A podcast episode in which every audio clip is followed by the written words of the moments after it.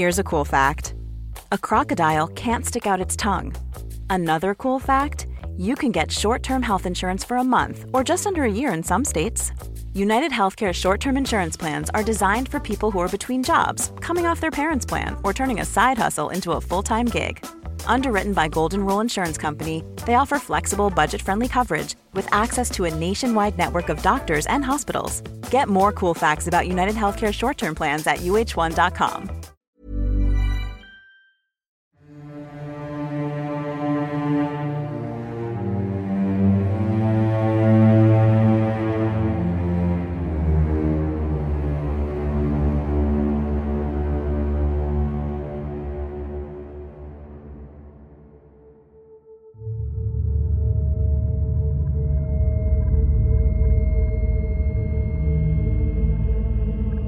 Art Thoresen, un veterinario y escritor noruego, nos cuenta la historia de su amigo, quien en una de sus vidas pasadas cometió actos imperdonables contra sus súbditos en la Atlántida. Y ahora tendrá que derrotar a los demonios que lo acompañan desde hace 25.000 años. Esta es la historia del buscador, transformando demonios.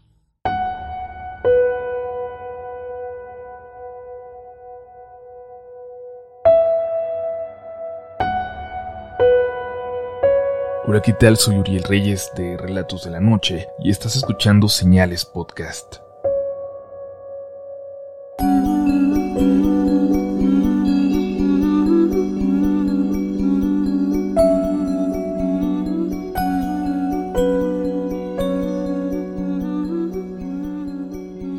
Buenas noches y gracias por acompañarnos en un nuevo Viernes Misterioso de Señales Podcast.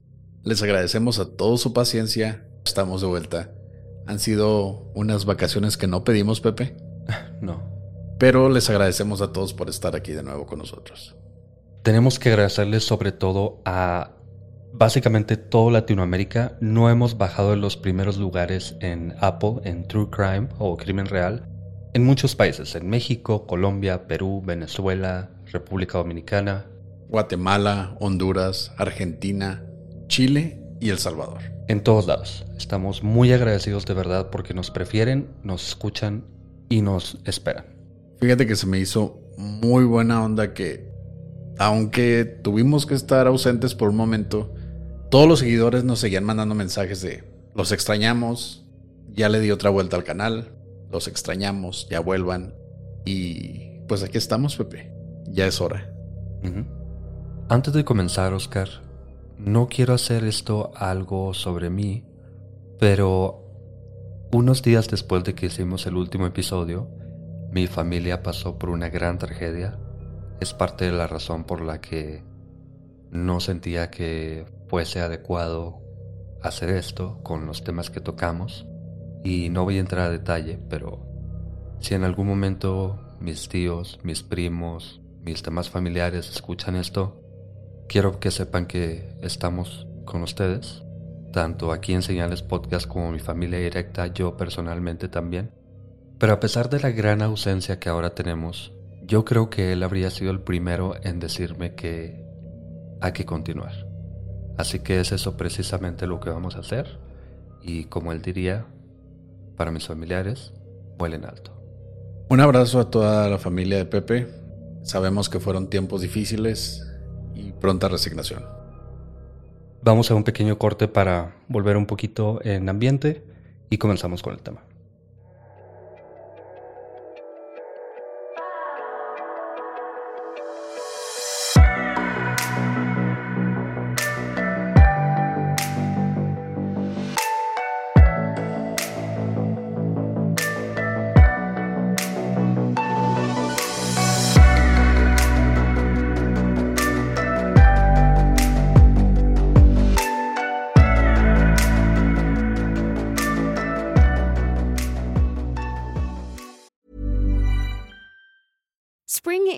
Favorite time to start a new workout routine. With the weather warming up, it feels easier to get into the rhythm of things. Whether you have 20 minutes or an hour for a Pilates class or outdoor guided walk, Peloton has everything you need to help you get going.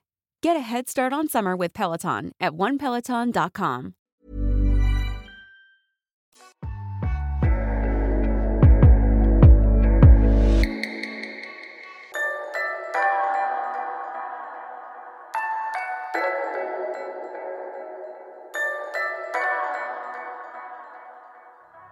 Ahora, Pepe, vamos con un tema que, después de hablar de el viaje al planeta Serpo, los monitos de Meoki, posesiones en Europa, en Estados Unidos, fraudes como lo son los Warren, Mensajes de Dorston. mensajes desde el pasado y posiblemente el futuro, jamás pensé que íbamos a tomar un tema como este. Pero, de alguna manera va muy ligada a lo que a todos nos gusta. Llega con lo espiritual, llega con energías. La Atlántida, que primera vez que hablamos de la Atlántida en este programa y me parece raro, pero es bueno. Pero tiene de todo. Pero no vamos a adelantarnos. Vamos con el episodio de hoy. La historia del buscador. Transformando demonios. El título de este libro que está en script, por si lo quieren leer, es el título más grande que he visto en un libro en la vida. Se llama Transformando demonios. La verdadera historia de cómo un buscador resuelve su karma. Desde la antigua Atlántida hasta el día de hoy. Ese es el título completo. Y este libro fue escrito por Ari Thoresen, un veterinario noruego nacido en 1952. Y bueno, Thoresen tiene varios libros, da conferencias, publica artículos sobre la influencia de los demonios en la salud animal y humana. Pero el protagonista de esta historia es un amigo de él, a quien llama el buscador, para proteger su identidad. En 1992, su amigo el buscador viajó a Irlanda luego de un presentimiento de que tenía que ir. Algo lo llamaba y simplemente decidió ir. Así que llegó a Irlanda, rentó un carro en el aeropuerto de Dublín y comenzó a viajar hacia Galway, en la costa oeste de Irlanda. Coincidentemente, parte del antes sumergido continente de la Atlántida, según ellos. ¿Cómo lo saben? No tengo idea, pero ellos dicen aquí fue parte de la Atlántida. Tiene sentido. es el viejo continente. Se supone, investigué un poquito, no mucho, porque en la Atlántida no soy muy conocedor, pero se supone que estaba en el Mediterráneo, que no está cerca de ahí, obviamente, pero ellos dicen que estuvo en Irlanda. Se pudo haber separado, Pepe. Todo puede pasar en este tipo de casos, sobre todo en este caso. Ok, en eso tienes razón. En fin, en el viaje de regreso a Dublín, no nos cuenta qué hizo ahí y esto lo vamos a estar viendo. De pronto hay cabos sueltos por todos lados, pero en el viaje de vuelta, el buscador se detuvo en el pequeño pueblo de Balanislodi luego de sentir que algo importante estaba a punto de suceder y tenía que tomar una decisión. Aunque la decisión, al menos en ese momento, parecía no tener importancia alguna.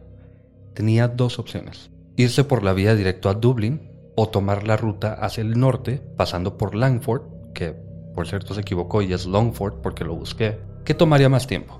No es mucho tiempo, es una hora más. El camino original dura dos horas, diez minutos. El más largo, tres horas y un poquito. Entonces como una decisión X, que simplemente podría haber disfrutado la vista o lo que tú quieras. Pero por alguna razón se bajó de su carro a admirar el paisaje de las planicies cubiertas, que hemos visto fotos de Irlanda, es muy bonito. Llanos y llanos de césped y de, de naturaleza, básicamente y además recién llovido.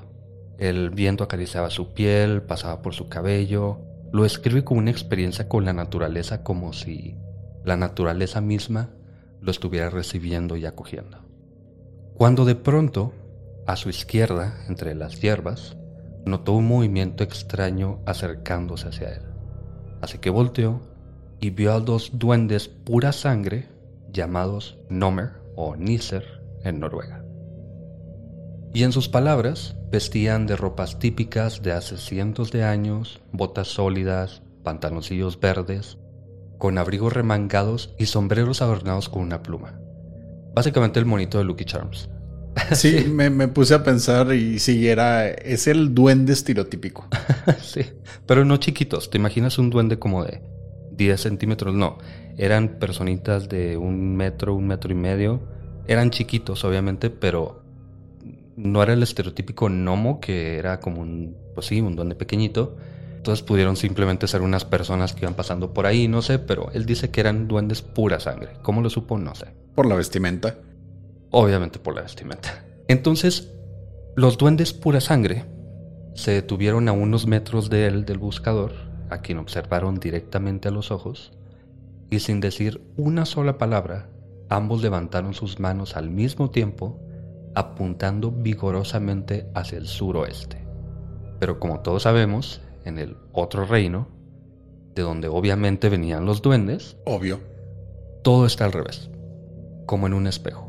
Esto es algo que tú y yo sabemos. ¿sabes? Sí, es- es- esto es conocimiento general. De hecho, en la primaria de México nos enseñan esto. Así que si apuntan hacia el suroeste, eso quiere decir que en realidad están apuntando hacia el noreste, Obvio. por el camino largo que consideraba antes. Y en ese momento en que se dio cuenta del mensaje, los duendes desaparecieron. Hay un montón de conjeturas y de, de cosas que da por hecho el buscador y Art Torresing también que no sé si sea conocimiento en Noruega o en esos países, en, Ir- en Irlanda tal vez, pero como que de pronto pone cosas muy muy sólidas que no, no sé Sí, realmente. da, da por sentado que nosotros ya sabemos todo eso. Sí, como si apuntaron en hacia la izquierda, en realidad es derecha, ¿ok? ¿Por qué? Obvio. Pero bueno, en fin. Pero esta no era la primera ocasión en que el buscador había sido testigo de criaturas elementales materializándose frente a él. Hace unos años, en Noruega, el buscador subió a su bote de madera con la intención de llevarlo a otra isla en donde guardaba el barco durante el invierno, que era como una especie de bodega. Pero cuando pasaba por una isla en el camino, donde se encuentra el antiguo castillo de Troy, con el viento y la lluvia cada vez más y más fuertes, de pronto una mano gigante de 10 metros de alto emergió desde las profundidades del océano frente a su bote. Una mano, literal, no era como transparente ni nada, una mano como si fuera de piel, con, hasta lo escribe en el libro, tenía algas colgando entre los dedos, estaba, obviamente bajaba agua por sus dedos y todo, era una mano. Pero el buscador, aunque asustado, recordó inmediatamente la leyenda del Drogen, o el Draugen, una especie de demonio noruego que básicamente lo llamaba hacia su muerte, ahogarlo. Así que lo más tranquilamente posible, o lo más que puedes Sí, estar en esa situación, que es muy tranquilo después de ver una mano gigante tomar decisiones. que te llama a tu muerte, Sí, obviamente. Pues el buscador regresó por donde vino, muy rapidito, lo más rápido que pudo, y en 15 minutos llegó de vuelta al puerto de verano. Y ahí dejó su bote. Ya no quiso saber más. Unos días después, cuando el clima estaba un poco más tranquilo, regresó a su bote con la intención de llevarlo al puerto a donde iba, pero a solo 10 minutos de partir, se quedó varado por falta de combustible. Entonces se dio cuenta del mensaje, porque todo tiene un mensaje. La mano, de alguna forma, le advirtió de su inevitable muerte unos días antes si seguía por su camino. Quedaría a merced del mar, terminaría en las rocas de la isla o ahogado en el fondo del océano. Lo salvó. No sé si él quiere decir que la mano le advirtió o que la mano estaba esperando a que llegara él para matarlo y él por alguna razón puede ver estas cosas y evita la muerte. Sea como sea que le advierten o que él huye de estas cosas, se salvó de morir, de un demonio, un Drogen. O el Drogen era su amigo porque no sabemos qué poderes tenía y vio una mano gigante, güey. No sabías ni cómo terminar eso, ¿verdad? No, no se puede. ¿Sabes No. qué es lo más gracioso? Que Skyrim, el videojuego, los monitos que matas, los esqueletos, los esqueletos, ¿has jugado Sí, Skyrim sí, o lo has visto? Ok, se llaman Drogen. Entonces, vamos a ver cosas que están como en, en la cultura popular, que de repente saca, que tienen, obviamente tienen alguna historia en Noruega y en todos esos países, pero, no sé, de pronto saca cosas muy extrañas.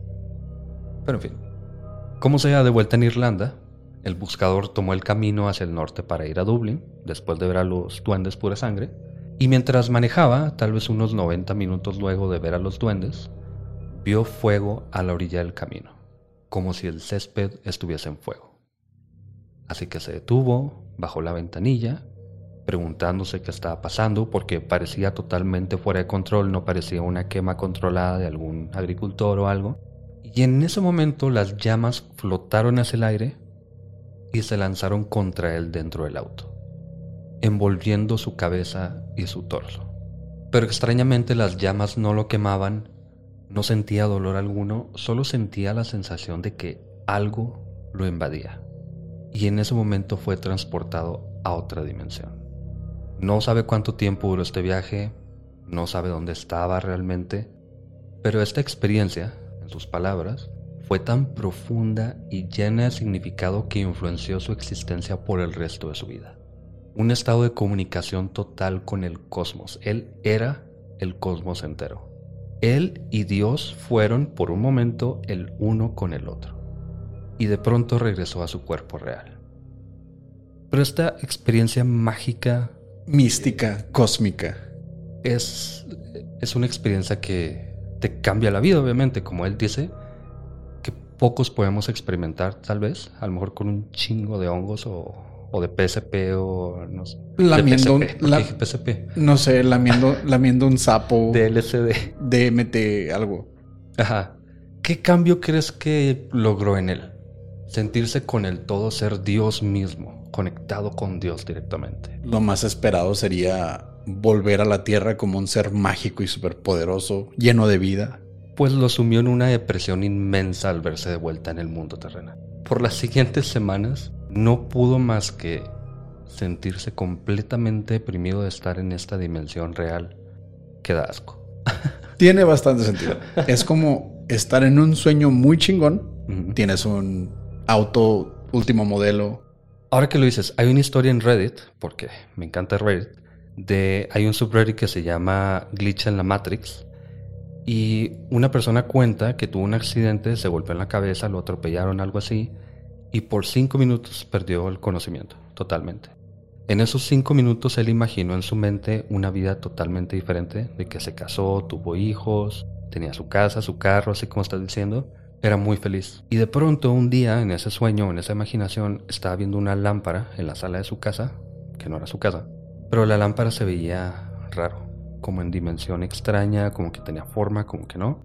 Y él dice que por días y días en este mundo alterno estuvo viendo la lámpara, su esposa se enojaba porque no le ponía atención a nada, lo dejó, perdió su casa, perdió su carro y un día de pronto despertó cuando intentó tocar la lámpara o algo así.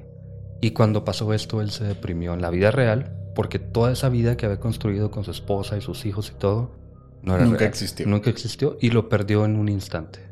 Cuando escuché esa historia por primera vez. Sí, la sabías entonces. Sí, me, me deprimió bastante también. Sí. Él tenía éxito, tenía negocios, tenía de todo. Y lo que había pasado es que lo taclearon, cayó en la acera, se pegó en la cabeza, despertó en un carro de policía. Y habían pasado, sí, unos minutos cuando en su cabeza habían pasado años completos. Había desarrollado como tú dices, una familia. Entonces yo, yo me, ahora sí en ese aspecto sí lo entiendo, sí siento empatía, deprimirte después de conocer a Dios, conocer el todo. Y luego volver a ti y decir, sabes que tengo que levantarme temprano para ir a trabajar en la mañana y mi carro no es el mejor y no traigo dinero. volver y tener hambre y no tener tacos en Irlanda, güey. Sí venden tacos en Irlanda. Pero han de estar todos gachos, como en Taco Bell o algo así. No hay mexicanos en Irlanda ni tacos. Pero ¿Has ido a Irlanda a probar los tacos de Irlanda, Oscar? Claro que no. Ok, entonces voy a pensar que están culeros. en fin.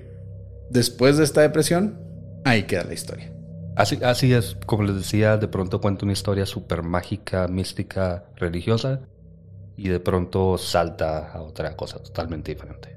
Unos meses luego, ya de vuelta a Noruega, el buscador recibió una llamada de un número desconocido. Y del otro lado de la línea, un extraño hombre se presentó como ciudadano de Estocolmo y sin hacer mucha plática, le dijo al buscador, yo represento a un grupo de suecos que están en contacto telepático con un grupo de antiguos atlanteanos que no están actualmente en encarnación. Es decir, atlanteanos que no habían podido reencarnar desde los días de la Atlántida, ya que usaron magia negra y su karma se había corrompido. Obvio. Güey, no te cagas, güey no poder estar en contacto con tu yo de, de, la Atlántida nada más porque hicimos una cagada ya. No, al revés. Como nosotros vivimos, quiere decir que si, hicimos algo y ya lo resolvimos, ya tenemos karma bueno, o no tan malo al menos, y ya podemos disfrutar de la realidad deprimente. y siguió explicando. Se nos ha instruido decirle que usted trabajó en la antigua Atlántida como líder de un grupo de personas conectadas a una pirámide. Esta pirámide estaba localizada en la parte este de la Atlántida, que ahora es Irlanda. Usted trabajó en este lugar como oráculo y como oráculo usted tuvo la habilidad de estar en completa comunicación con la totalidad del cosmos. Momento en que colgó la llamada. Bye. un oráculo es como un sacerdote, básicamente, como un líder espiritual. Algo así. Tienen poderes de clarividencia y todo esto, pero más bien es como un líder religioso con ciertas cosas. Desde que decían telepatía yo habría colgado. Él estaba muy metido en esto, hay que dejarlo claro. Por cierto, era un veterinario medio... medio charlatán. Así que él estaba muy metido en esto y obviamente lo vio como una confirmación de lo que había visto y había sentido. No hay que dejar de lado que ya había visto a los duendes, había visto los círculos de fuego y había visto la mano gigante en el mar. Claro. Notaste mi, claro. Sí. Total, 20 años después, L, a quien llamaremos Laura, aparentemente su esposa, lo llevó con un chamán que además era clarividente. Porque, obvio, obvio. Y el chamán inmediatamente le dijo al buscador que antes de guiarlo en sus viajes por el mundo espiritual, él tendría que pedir perdón por un gran pecado de su vida pasada. Obvio. Según el chamán, el buscador hacía 15 vidas pasadas casi 25.000 años antes, había sido designado líder de un grupo grande de personas, personas que confiaban en él como su oráculo, justo antes de la gran destrucción de la Atlántida, ahora en Irlanda. Ajá. Lo que hizo el buscador, en pocas palabras, fue bloquear el poder del corazón de sus súbditos, robándose parte de él, con la intención de ganar poder y control sobre ellos para sí mismo. Se había convertido, en pocas palabras, en un tirano. Pero eso no era lo peor, Pepe. Lo peor es que el buscador sabía que esto estaba mal. Pero también sabía que lo podía revertir cuando él quisiera. Es la clásica cuando empiezas a pedir dinero y dices, sí lo puedo pagar. Y sigues pidiendo y sigues pidiendo hasta que entras en una de muy grande. No saquen tarjeta de crédito. Confirmo. Tomaría un par de años, tal vez, pero sabía que cuando él quisiera podría regresarle su energía a todos sus súbditos. Solo que nunca sospechó que la Atlántida, junto con todos sus habitantes, sufrirían una gran catástrofe que los desaparecería en un instante, dejando su alma en pena por no haber revertido sus actos. Hasta en la Atlántida la procrastinación nos friega a todos, Oscar. me llegó esta parte de la historia porque. Porque sí. Muy cierto. Por obvias razones. Pero es más confirmación. Sí. Fue más confirmación de que lo que él había experimentado en ese, en ese campo, cuando fue abrazado por las llamas que tocó el cosmos, fue algo más real. Entonces esto lo impulsaba cada vez más a seguir buscando esto. Fue entonces cuando el chamán le ofreció un método con el que él podría resolver sus demonios, afrontarlos y al fin librarse de sus energías karmáticas chakras desalineadas. Espera. Y esto sería posible con ayahuasca. ok. No estábamos tan alejados cuando hablamos de las drogas al principio. Van a haber algunos detalles que hasta tú y yo pensamos como, ah, ¿qué es esto que estamos leyendo? Son algo descabellados. Ahorita llegamos a la parte cursi y ridícula de esto, pero es muy interesante si ya ahorita están como... ¿Qué pedo? Sí, con los ojos hasta la parte de atrás de, de la cabeza. Espérense un poquito, es muy interesante después. Y es que a cierto punto sí es un viaje. Estás drogado, obviamente vas a viajar y vas a ver cosas y... Eh, bueno, en fin. Bueno, pasaron unos días, se preparó tanto mental y físicamente, no tuvo sexo por esos días, todo el proceso. Llegó el día al fin. Tomó el trago de ayahuasca y se sentó en el suelo de la casa del chamán. Al inicio, él dice que no sintió nada, pero en un momento se transportó fuera de su cuerpo, hacia la Atlántida. en donde reencarnó como un perico. Como un loro, sí. Una guacamaya o algo así. Era, era un ave. Ajá. Pero esta, Pepe, no era una experiencia en tercera persona. Él no se estaba viendo a sí mismo como un perico. Él era en realidad un perico. Ya no es Skyrim. En Skyrim sí es en tercera persona. Al inicio. Al inicio fue difícil volar con sus nuevas alas y más difícil fue comer sin ayuda de sus manos. Pero luego de dos horas volando por ahí, se acostumbró a la vida de ave y comenzó a disfrutarlo, volando por todos lados en la Atlántida, Comiendo frutas, gusanos, insectos. jugando con otras aves. En fin, Ajá. luego de No, unas... no, no, ¿cómo que en fin? Tomas ayahuasca esperando. Ya tiene él esta idea de que fue un oráculo. Fue parte de la Atlántida. tenía una pirámide, era, estaba a cargo de una pirámide. Tenía súbditos. Era un líder espiritual y reencarna en un, en, en un perico. Pues sí, pero luego de unas horas, de pronto recordó que ser un ave no era lo suyo y tenía una misión. No era un perico en realidad. Ok. Así que se obligó física y mentalmente a volar hacia arriba, hacia el reino espiritual superior, hasta llegar a su vida como el oráculo. Pero al llegar lo esperaban tres demonios increíblemente poderosos y aterradores que le bloqueaban de averiguar lo que había sucedido de su pasado. Pero que no fueran pericos también. No, eran demonios demonios. demonios atlantes, reino espiritual. Ok. Literalmente se estaba enfrentando a sus demonios. Ya esto no es tanto como cuando tienes que pelear con la hueva, pelear con... O la flojera. Con la para nuestros flojera. amigos sudamericanos. Sí. Ya no tienes que pelear con la procrastinación. Ahora tienes que pelear literal con ellos en forma de demonios reales, que hablaban en forma de tormentas eléctricas y lo juzgaban. Y aunque él los creó o los atrajo con sus acciones, ahora estos demonios eran parte de él y le impedían liberarse de ellos. Dice el buscador en sus palabras, entendí en ese momento que tendría que luchar contra ellos usando proyección mental de mi alma terrenal. Tenía que pelear con ellos con la totalidad de mi alma. Palabras rebuscadas que usó para referirse en realidad a pelear con ellos a golpes.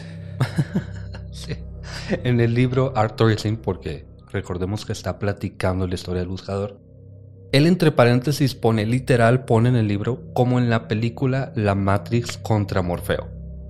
Así lo pone tal cual en el libro, de que siendo perico, tiene que pelear con los demonios físicamente como si estuviera en la Matrix. En la película La Matrix. Ah. Usando Kung Fu. ¿Te acuerdas que O karate. Neo tuvo que prepararse a usar karate? ¿En serio nos vas a platicar de la Matrix, Oscar? Sí. Hay mucha gente que no la ha visto. Ok. Pero esto es la Matrix con un perico contra demonios que hablan con tormentas eléctricas. Ajá. Pero en esta pelea se dio cuenta mientras ajustaba su cinturón negro. Ahora todos imaginen un perico con un cinturón negro. Tenía cierta técnica que había aprendido coincidentemente muchos años atrás, cuando tenía 21 años, Hay muchas coincidencias. Sí. ok. Mientras trabajaba como pastor de caballos. Se comunicó con un espíritu árbol llamado Poplar, quien le explicó que atravesar un espíritu lo cambia o mata. Así que sabía que debía atravesar a estos demonios, ya que del otro lado se encontraba la luz. Podría redimirse al fin. Pero, Pepe, la fuerza física no era suficiente. Claro. Peleó con estos demonios por horas y horas sin resultado. Estos eran demasiado poderosos. Lo que, lo que necesitaba, se dio cuenta, era usar el poder del amor. El poder del corazón. No se vayan. Quédense. Se va a poner muy interesante, se los juro, pero. ah. Es, una, es, es una metáfora muy buena. Y es que tal vez no sea una metáfora. Tal vez sean mundos que nosotros no Oscar. conocemos. Oscar. Oye, en Digimon, el poder del corazón y el poder del amor te ayuda a enfrentar. S- sí- síguele con la historia mejor.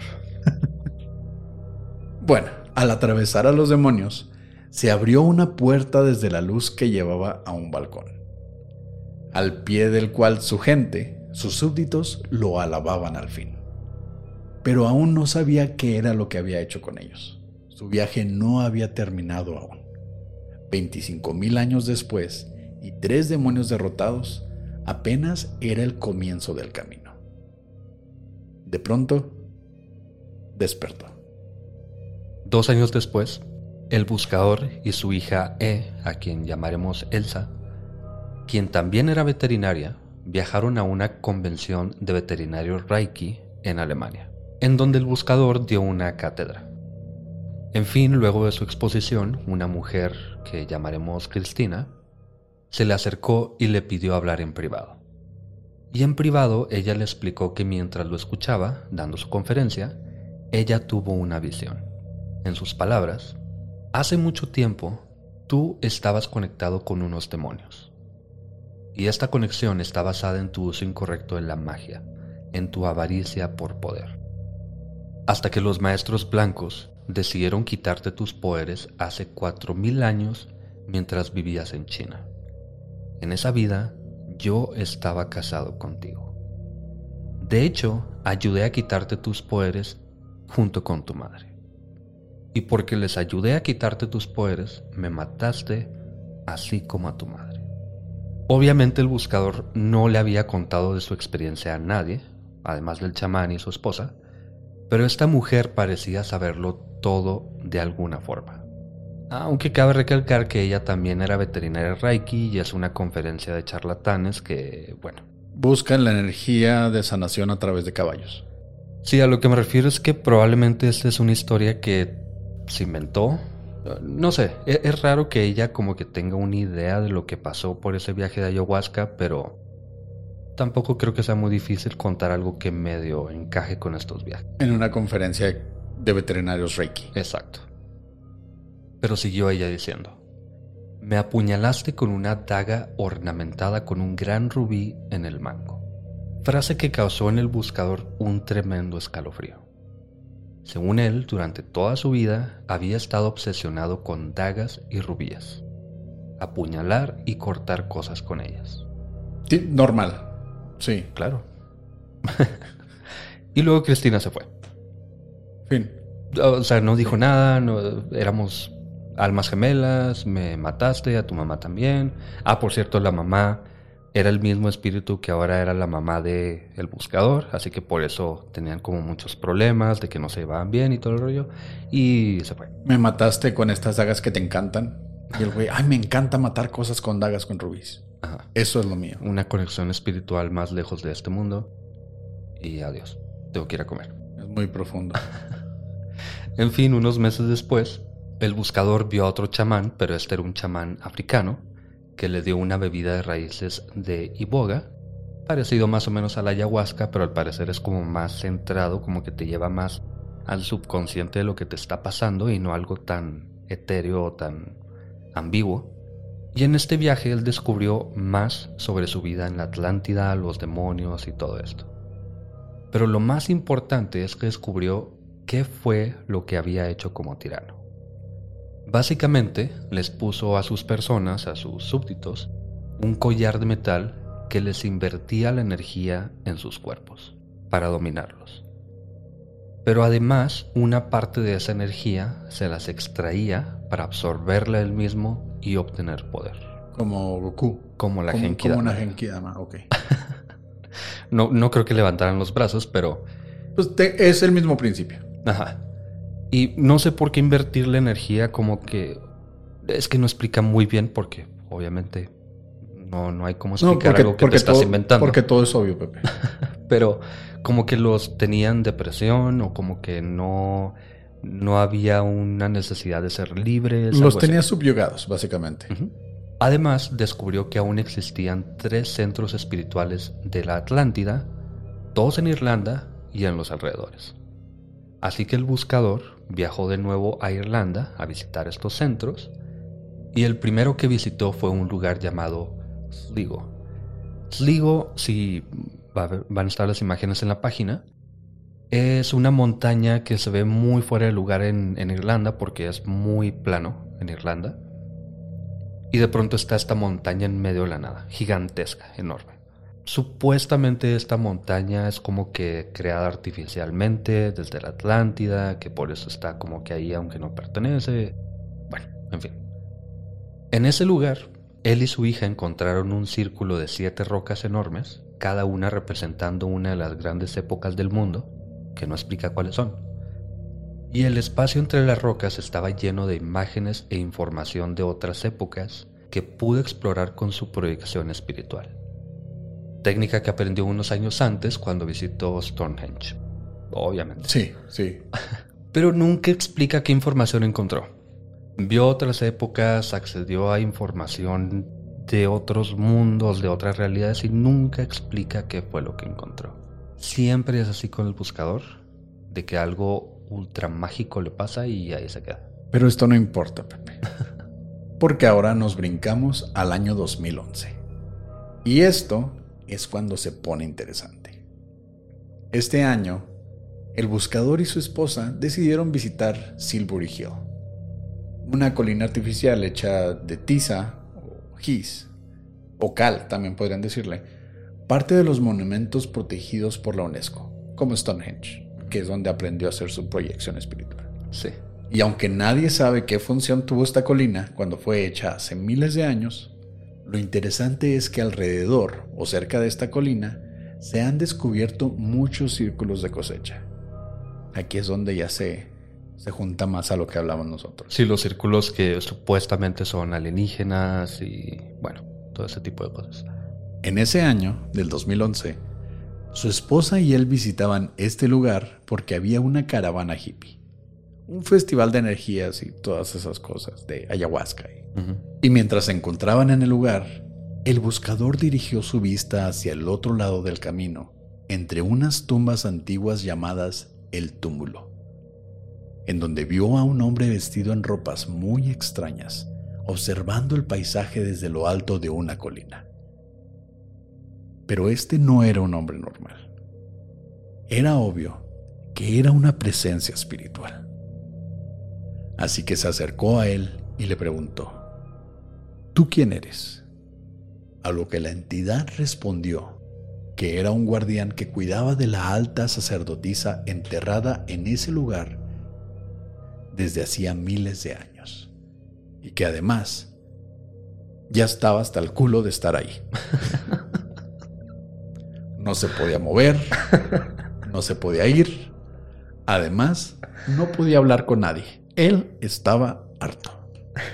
Guardián milenario. Me imagino como Sansón, así como súper musculoso, perfecto físicamente, brillando, básicamente. Un, escandinavo así alto con una armadura así, chingón. Sí, el, martillo de Thor estaba hasta la chingada de estar cuidando esa maldita tumba por mil años. Estaba solito, güey. Sí. Es que, es que no estaba solo, pero nadie lo podía ver. Él siempre estuvo ahí. Está peor, güey. ¿Qué, ¿Qué, prefieres? ¿Estar solo o rodeado de gente que nadie te vea, nadie te. nada? pues al menos echas chisme. Bueno, total. El buscador, entonces, siendo muy empático en que él estaba solo y no podía hablar con nadie más, le preguntó. Yo... Está enfrente de un guardián. Sí. ¿Se puede comunicar con él? Obviamente tienes que platicar un poquito más. Mil años estuvo ahí. Tiene que tener conocimiento de algo. Fue directo al punto. ¿Qué son los círculos de la cosecha? ok. Ajá. Y el guardián le respondió. No sé y no me importa. en fin, como es costumbre, el buscador no ahonda más en el tema o la plática hasta dos años después, cuando él y su esposa regresaron al lugar. Ah, se fue, simplemente se fue. Pues le dijo, no, sé, no, me importa. Pues que apático, por eso está solo y se fue. En fin, como es costumbre, el buscador no ahonda más en el tema o la plática, hasta dos años después, cuando él y su esposa regresaron al lugar, en donde el mítico guardián lo esperaba con ansias, brincando de emoción en la cima de la colina. Y sin perder el tiempo le dijo, ya sé qué son los círculos y para qué se usan. Pasé todo este tiempo investigándolo.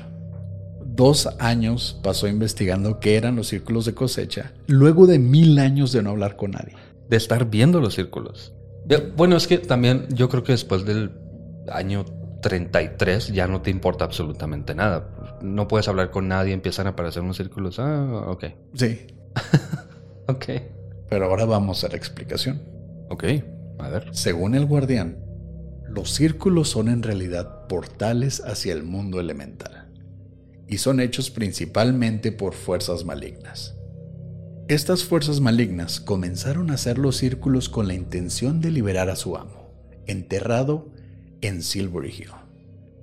Pero para contrarrestar esas fuerzas, los espíritus benignos comenzaron a hacer sus propios círculos también. Solo que los humanos no pueden distinguir unos de otros. Nosotros solo vemos círculos, no sabemos si es bueno o malo. Pero además, los humanos son capaces de activar y usar estos círculos. Ok, súper interesante. Tuvimos un episodio de Aliens, que fue el tercero, ya no está en Spotify. Perdón, no tuvimos un episodio de Aliens que no, está en Spotify. Y hablamos un poquito de los círculos porque es, a, mí personalmente me causa mucha curiosidad por qué pasa esto. Ya se descubrió a gente que los hace y que intenta llamar atención y vender entrada y todo lo que tú quieras. Pero hay círculos que no se han podido explicar. Y ahí queda la duda. Exacto. Entonces, los humanos somos capaces de activar y usar estos círculos. Ajá. Pero esto lo averiguaremos en el siguiente episodio. Gracias por escuchar Señales Podcast. Buenas noches.